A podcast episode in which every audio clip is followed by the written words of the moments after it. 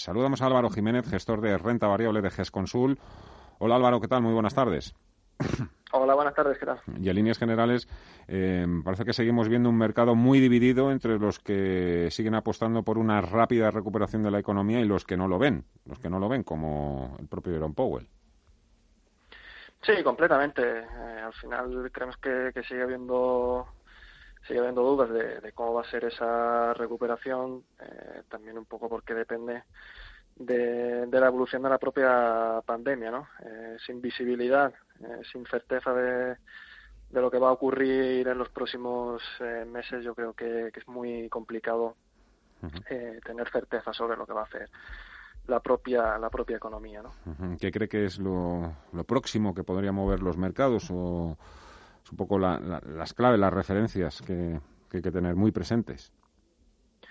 Bueno, lo que hemos visto estos últimos días, sobre todo, es que, lo que ha movido el mercado y creemos que, las próximas semanas, pues, eh, va a tener mucho que ver con lo que con lo que hemos visto estos días. Es por un lado, eh, bueno, primero la parte que nos toca en Europa ver eh, qué, qué, decisión toma la Comisión Europea finalmente en cuanto a ese plan de reconstrucción sería algo obviamente muy muy positivo eh, con lo cual de, llegar a una buena conclusión eh, eh, creemos que los mercados pueden pueden responder muy bien no y por otro lado como también estamos viendo estos días es como decía antes la, la propia evolución de la pandemia las noticias que, que vamos viendo no ya, hemos conocido en días recientes algunos eh, repuntes, algunos rebrotes en, China, en Estados Unidos. Seguimos muy pendientes de cómo evoluciona en Latinoamérica, que parece ser el, foco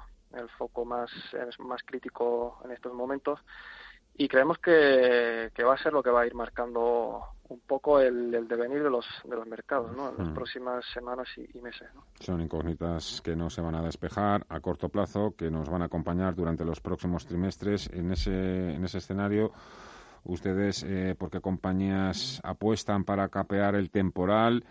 Y, y cuáles negocios se podrían considerar, entre comillas, seguros en este entorno? Bueno, en ese sentido, eh, la verdad que algún movimiento ya que hicimos en, su día y creemos que, bueno que tiene todo el sentido del mundo es eh, seguir incrementando, seguir apostando por sectores como, como la tecnología o, sectores como el de telecomunicaciones, ¿no? que por un lado han demostrado ya capear muy bien el, el temporal, eh, ser sectores prioritarios en este entorno y en algunos casos, como, como puede ser, se me viene a la cabeza el caso de, Amazon, comercio electrónico, incluso verse beneficiados ¿no? de la situación actual. Con lo cual, en ese sentido, creemos que sectores como la tecnología, eh, con compañías como, como puede ser el caso de Microsoft, el caso de Alphabet, el caso de, Facebook, son compañías que tenemos actualmente en cartera, compañías con las que nos sentimos muy, muy tranquilos en este entorno. Eh, son compañías que, por otro lado, eh, no presentan ningún riesgo desde el punto de vista financiero, algo a lo que le damos máxima prioridad en estos momentos por el tema de, de bueno esas dudas sobre la liquidez o, la solvencia de la compañía son compañías en las que estamos completamente convencidos de que no de que no tenemos o, no van a tener problemas.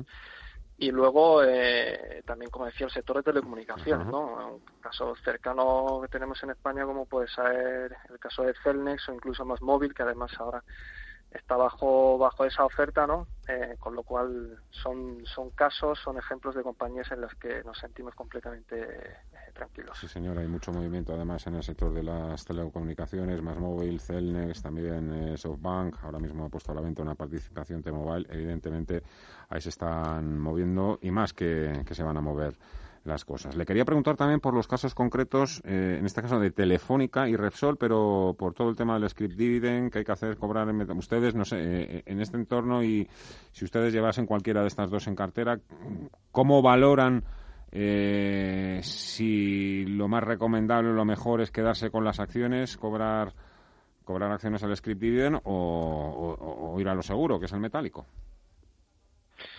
Bueno, en ese, en ese caso, ya sabemos que el caso, que el, ejemplo del script dividend eh, suele venir acompañado de una ampliación de capital, que es algo que no nos, que no nos gusta, pero también es verdad que, que en este entorno en el que nos encontramos eh, hay que tener en cuenta que eh, el pago en dividendos en acciones eh, no consume caja, algo que creemos que, bueno ayuda a proteger de alguna forma la caja generada durante el periodo por las compañías, con lo cual desde ese punto de vista quizás más de, mm, eh, estructura financiera pues nos, nos parece una mejor idea. Como inversores pues la verdad que también eh, hay que tener en cuenta ese efecto fiscal que en el caso de recibir acciones pues no estamos eh, obligados a, pagar eh, a pagar impuestos, con lo cual